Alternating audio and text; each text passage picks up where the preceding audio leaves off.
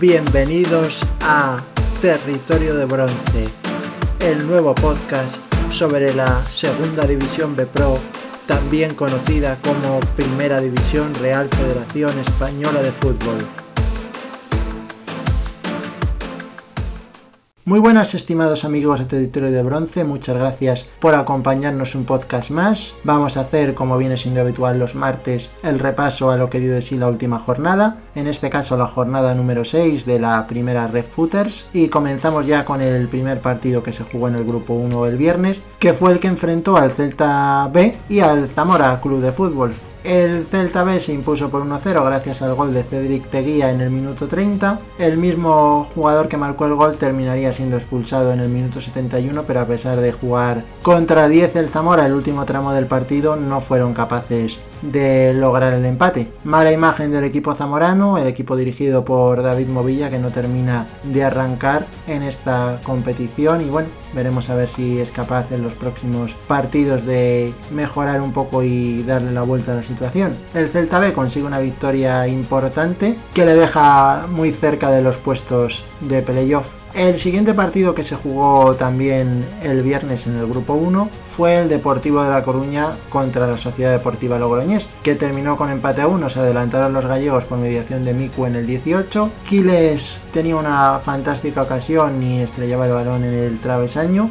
y cuando parecía que el partido se lo iba a llevar el Depor en la última jugada del encuentro, Ledo de cabeza conseguía el empate para la Sociedad Deportiva Logroñés. Muy meritorio lo de la Sociedad Deportiva Logroñés porque aunque es verdad que el Deportivo de Logroñés fue superior y tuvo mejores ocasiones, el equipo riojano no dejó de creer en ningún momento y gracias a eso pues consiguió finalmente llevarse un punto, lo cual le permite también situarse en la clasificación en una zona templada el Deportivo de La Coruña que con este pequeño tropiezo sigue estando a un punto del líder unionistas. Y bueno, hubiera sido una buena ocasión para que hubiera recuperado el liderato, pero bueno, en cualquier caso no creemos que sea preocupante este empate porque es verdad que ha habido otros partidos anteriormente como el del Badajoz donde el equipo gallego estuvo peor y aún así sacó la victoria, así que bueno, vamos a verlo como un pequeño accidente. En la jornada del sábado, Real Valladolid Promesas y Unionistas empataron a cero, un buen resultado para el conjunto char puesto que llegaba como líder y aunque es verdad que el Valladolid Promesa no está en buen momento de forma, no deja de ser un derby y además pues está claro que los partidos fuera de casa siempre son más difíciles de, sacar adelante y un empate pues es un punto y están contentos en la parroquia de unionistas. Por parte del Real Valladolid Promesas, pues decepción porque es verdad que no están bien clasificados, pero es que el equipo de Julio Batista apenas ha conseguido tres empates y no termina de verse buen juego. Es verdad que tampoco estuvieron mal frente a unionistas, pero les falta crear más ocasiones de gol si realmente quieren poder aspirar a salir de los puestos de cola. Eh, otro partido que también comentamos de la jornada del sábado en el grupo 1, Unión Deportiva Logroñés 1 Sánchez 0, victoria justa del equipo riojano, gol de Iker Guarrochena en el minuto 25, frente a un Sánchez que, bueno, tampoco es que hiciera un partido malo, pero es verdad que, le faltó un poco más de mordiente en ataque, frente a una Unión Deportiva Logroñés que estuvo, que estuvo correcta para llevarse la victoria. Club Deportivo Badajoz 3, Cultural Leonesa 3, sin lugar a dudas el partido más emocionante del sábado por la cantidad de goles que se marcaron. Se adelantó el conjunto leonés en el minuto 6 por mediación de Jorge Moreno. Gorka Pérez empataba en el 30, volvían a adelantarse los leoneses en el 34 gracias al gol de Aarón Piñán.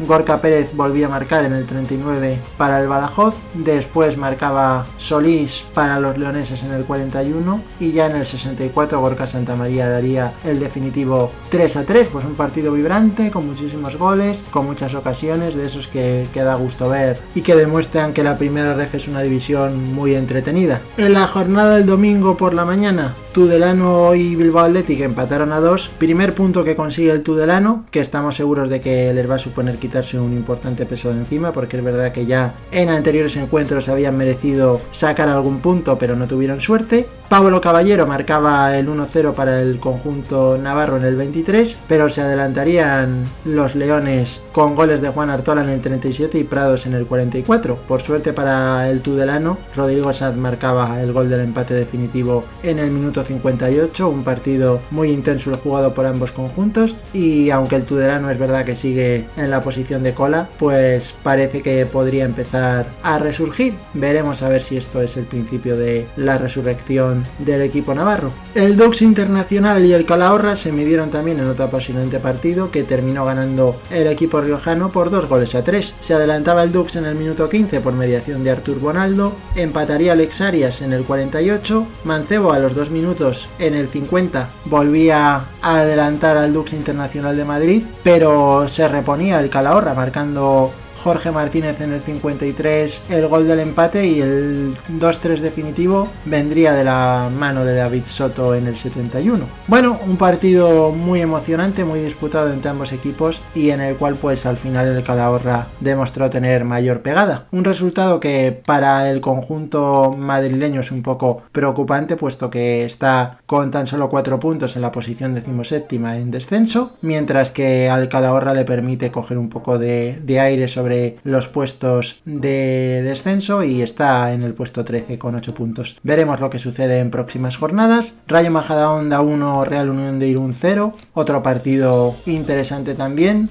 Héctor Hernández marcaría de penalti en el minuto 8. Y habría una muy buena ocasión para el equipo del Real Unión de Irún en el minuto 39, un tiro al larguero de Lizondo. Y luego en la segunda parte, en el minuto 79, se producía la expulsión de Santos y en el 89 la de Quique Rivero. A pesar de estar jugando con 9 los últimos minutos del partido el equipo Irundarra, en el tiempo de descuento tuvieron una buena ocasión que les hubiera supuesto el empate. Con esta victoria, el Rayo Majadahonda que sigue manteniéndose en posiciones de playoff, mientras que el conjunto que dirige Aitor Zulaika lleva cuatro derrotas seguidas y se sitúa a un solo punto de los puestos de cola. Veremos a ver si es capaz de remontar en los siguientes partidos. Dentro del grupo 1 también se celebraron en la jornada del domingo, en este caso por la tarde, Racing de Ferrol 1, Racing de Santander 1, partido bastante igualado el que enfrentó a los dos Racings. Y bueno, pues marcó David Rodríguez en el 27 el primer gol para el equipo local y empataría de falta Álvaro Bustos en el 45. Señalar que en el minuto 64 se produjo la expulsión de Viacaba por doble amonestación y el Racing de Ferrol, pues que una de las quejas que tienen los aficionados es que no fue a por el partido en el último tramo a pesar de estar con un hombre más, ¿no? Un poco conformista estuvo Guillermo Fernández Romo y para el el equipo ferrolano, teniendo en cuenta que terminaron con uno menos, pues es un resultado bastante bueno. Un equipo ferrolano que justo hoy, martes 5 de octubre, cumple 102 años de historia. Así que desde aquí mandamos nuestra más sincera enhorabuena y felicitación a todos los jugadores, cuerpo técnico, el club y por supuesto, y como no podía ser de otro modo, a todos los aficionados que tiene el Racing de Ferrol. Una afición muy buena y que está fielmente apoyando al equipo en todos los partidos. Vamos ya con el último encuentro que se jugó en el grupo 1 el domingo el que supuso el empate a uno entre Talavera y Extremadura. Un empate muy meritorio para los almendralejenses, puesto que todavía la plantilla sigue sin cobrar, a pesar de que se supone que ya llegado el dinero del fondo de inversión, pues no han cobrado todavía, así que mucho mérito que a pesar de estar sin cobrar, pues los jugadores estén rindiendo al buen nivel que lo están haciendo. Para el Talavera, pues un poco de decepción el resultado, puesto que jugando en casa este es el tipo de partidos que el conjunto de Víctor Cea está un poco obligado a ganar si quiere poderse mantener en la categoría. Se adelantó el Extremadura por mediación de Víctor Pastrán en el minuto 53 y empataría David Añón en el 64 y al final pues es un empate que deja muy contentos a los extremeños y en cambio pues al Talavera lo deja en una situación complicada con 5 puntos nada más y en el puesto decimosexto. En el grupo 2 abrió la jornada el viernes el Sabadell Villarreal B, el líder que visitaba un estadio de la Nueva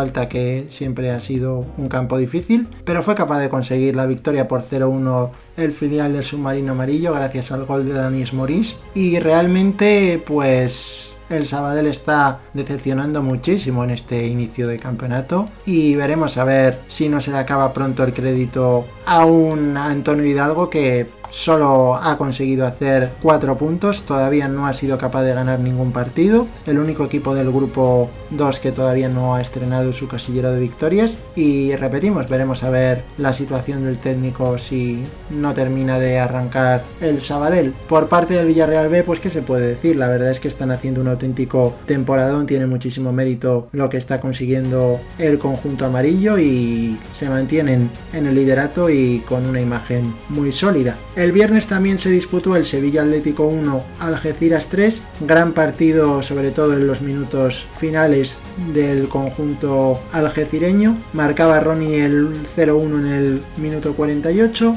empataba de penalti Luis en el 73, pero un minuto más tarde marcaba Leiva el 1-2 y el definitivo 1-3 por mediación de Ronnie que llegaba en el 84. Así que como comentábamos, gran victoria del conjunto visitante que gracias a ella se coloca séptimo con 9 puntos, se acerca a los puestos de playoff. Para el Sevilla Atlético pues un mal resultado, penúltimo con 4 puntos y bueno, pues no ha terminado de arrancar todavía el equipo que dirige Paco Gallardo. Partidos ya dentro de lo que es la jornada del sábado. Club Deportivo Castellón 2, Barcelona B0. Buen partido del equipo castellonense que es verdad que estaba en puestos de descenso, pero tampoco estaba jugando tan mal como para ir en esa posición. Y contra el Barcelona B, pues hizo un buen partido. La verdad es que con E, goles en el 37 y en el 55, estuvo muy acertado y está demostrando ser un delantero de gran nivel. Y por su parte, el Barcelona B de Sergi Barribán, que se vio muy superado por el empuje del equipo castellonense. Y bueno, pues está ahora mismo en la posición templada de la clasificación y tampoco es que peligre el cargo del técnico ni mucho menos, pero bueno, es cierto que se espera más del filial Blaugrana. Siguiente partido que pasamos a comentaros, el Alcoyano 0 San Fernando 2. El conjunto de Alcoy que sufre su primera derrota en casa ante un San Fernando que es capaz de lo mejor y de lo peor. El otro día contra el Sevilla Atlético no estuvieron acertados y en cambio hoy pues hicieron un buen partido. Goles de Agüero en el 63 y de Francis Ferrón en el minuto 90 y bueno, está claro que el San Fernando tiene nivel y potencial para situarse en posiciones más templadas de la clasificación y ya por fin ha conseguido salir de puestos de descenso, está en el puesto número 15. Por su parte el Alcoyano, que había empezado muy bien, pues parece que está en las últimas jornadas un poco más flojete, pero bueno, está décimo con 8 puntos, todavía no es preocupante para ellos. La balona se imponía por 2-0 a Ucam Murcia en otro partido muy interesante. Los goles llegarían por mediación de Gerard Oliva de penalti en el 51 y de Dorrío en el 86. En lo que respecta al conjunto universitario, pues es verdad que tuvo una muy buena ocasión en la primera parte por mediación de Mollita en el minuto 18 que estrellaba el balón en el larguero, pero se sigue esperando todavía mucho más del conjunto murciano, que no está terminando de rendir al nivel esperado dada la calidad y el presupuesto de su plantilla. Así que victoria importantísima para el linense y UCAM Murcia pues decepcionante. La Unión Esportiva Costa Brava Perdía por 0-3 contra el Albacete, un partido donde el Albacete demostró su superioridad. Goles en el minuto 14 de Julio Alonso, en el 23 por parte de Emiliano Gómez y en el 64 cerraba la cuenta para el Albacete Jordi Sánchez. El conjunto gerundense, que es verdad que no tuvo su mejor, su mejor día, pero bueno, el Albacete es uno de los equipos fuertes de la competición y entra dentro de lo probable que se pueda perder ese tipo de partidos, así que tampoco es muy grave la derrota para el equipo local y el Albacete pues parece que empieza a funcionar cada vez mejor, así que veremos a ver si es esto cierto y consigue el conjunto albaceteño mantenerse en la posiciones de arriba. Otro partido interesante que también se jugó en la jornada del domingo por la mañana fue el Real Madrid Castilla Atlético Baleares. Empate a dos. La verdad es que un partido muy disputado entre ambos conjuntos. Arriba se adelantaba el Madrid de penalti en el 11. En el minuto 15 Hugo Rodríguez marcaba de falta el empate para los baleáricos. Good Johnson en irlandés volvía a adelantar al Madrid Castilla en el 18 y en la segunda parte Ferrone marcaba el 2-2, el primer gol que anota Ferrone esta temporada temporada. Bueno, un partido muy disputado entre ambos equipos y un empate que fue, que fue justo, que permite al equipo baleárico estar en la segunda plaza, mientras que para el Real Madrid Castilla pues le supone ir en la posición número 14 con 7 puntos y está pues un poco ahí como se suele decir en una posición que si gana el próximo partido se acerca a la zona templada pero si lo pierde se puede poner en problemas. Betis Deportivo 0, Atlético Sanluqueño 3, el Betis Deportivo que demostró claramente porque es el colista de este grupo. Mal partido del filial verde y blanco. El Atlético Sanluqueño que fue capaz de aprovechar bien sus ocasiones. Goles de Azcue en el 7 y en el 38 y Miguelete de falta en el 52 que marcaba el definitivo 0-3. La Atlético fue superior y consiguió una importante victoria que le permite situarse en la cuarta posición con 11 puntos y como comentábamos antes pues el Betis Deportivo que sigue en el puesto de colista con solo 3 puntos. Andorra 2 Nasti de Tarragona 0, partido que se jugaría el domingo por la tarde. Una Andorra que fue superior al Nasti de Tarragona, goles en el minuto 54 de Bell y de Rubén Henry en el 85. Y también hubo tiros a los palos de Carlitos en el 32 y en el 66. Así que más ocasiones del conjunto andorrano que consiguió la victoria de manera justa. Y gracias a ella que se coloca octavo con 9 puntos. Y el Nasti de Tarragona que se mantiene en posiciones de playoff a pesar de la derrota sufrida el domingo. El último partido que os comentamos es el Linares Deportivo 0 Cornella 3. El conjunto linarense que estuvo flojo en defensa y no tuvo su mejor día en ese apartado y también queremos comentar un detalle que nos parece digno de elogiar y es que Lolo Guerrero, el central de Linares, salió en rueda de prensa para pedir disculpas por sus errores en los goles. La verdad es que es algo digno de elogiar, pues eso que se pueda disculpar un jugador cuando lo hace mal y son el tipo de valores que nos gusta ver en el fútbol modesto y creemos que hace más grande esta categoría el que estén jugadores como Lolo Guerrero. Los goles por parte de la Unión Esportiva Cornellá los marcaron Moja Traoré en el minuto 6, Chiqui en el minuto 26 y Traoré marcaría el 0-3 definitivo en el 86. Muy superior al conjunto catalán, que se lleva tres puntos muy importantes que les permiten respirar un poco la clasificación, mientras que Linares Deportivo pues está en puestos de descenso. Veremos a ver lo que sucede en próximas jornadas y si el nuevo entrenador del conjunto linarense Alberto González es capaz de dar con la tecla y que vaya mejorando el juego del equipo. También se nos olvidaba comentar que el defensa Josema de Linares sufrió una fractura de pómulo. Afortunadamente ya se está recuperando bien y bueno, pues confiemos en que en las próximas semanas pueda volver a estar otra vez defendiendo los colores del equipo azulillo. Una vez analizados ya todos los partidos en los dos grupos, pasamos a comentaros brevemente la clasificación, cómo están las distintas tablas clasificatorias de ambos grupos. En el grupo 1 el líder es un Unionistas con 14 puntos, le siguen el Deportivo segundo con 13, los mismos puntos que la Unión Deportiva Logroñés que es tercera, Rayo Majadahonda cuarto con 12 puntos, Club Deportivo Badajoz quinto con 11 puntos, el Racing de Santander que se ubica en la sexta plaza con 10 puntos, los mismos que Sanse y Celta B, Sociedad Deportiva Logroñés noveno en solitario con 9 puntos, Bilbao Athletic que ocupa la décima plaza con 8 puntos, los mismos que Cultura Leonesa, Racing de Ferrol, Calahorra y Extremadura que ocupa el puesto 14,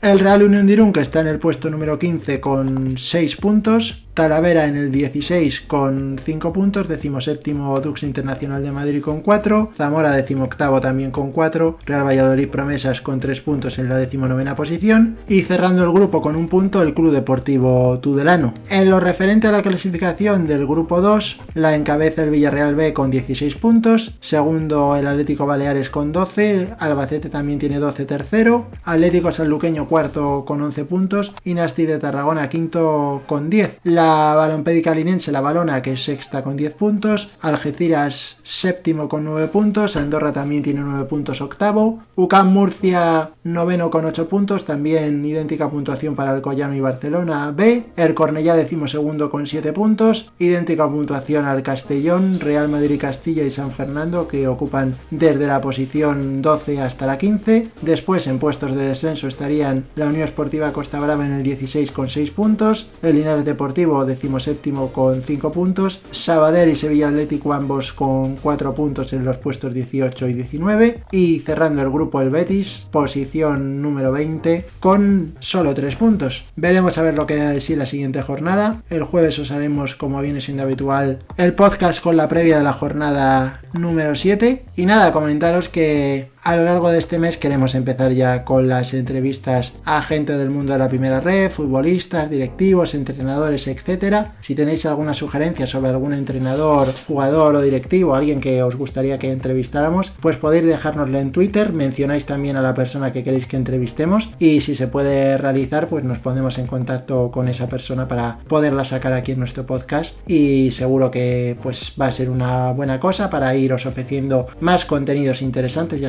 que vosotros, nuestros oyentes, sois lo más importante que tenemos. Os invitamos, si no lo hacéis ya, a seguirnos en Twitter en la cuenta arroba la primera red. Y nada, sin mayor dilación, nos despedimos ya de vosotros con nuestro tradicional saludo, ya sabéis. Buen fútbol, alegría y buen humor. Cuidaros mucho amigos. Un saludo.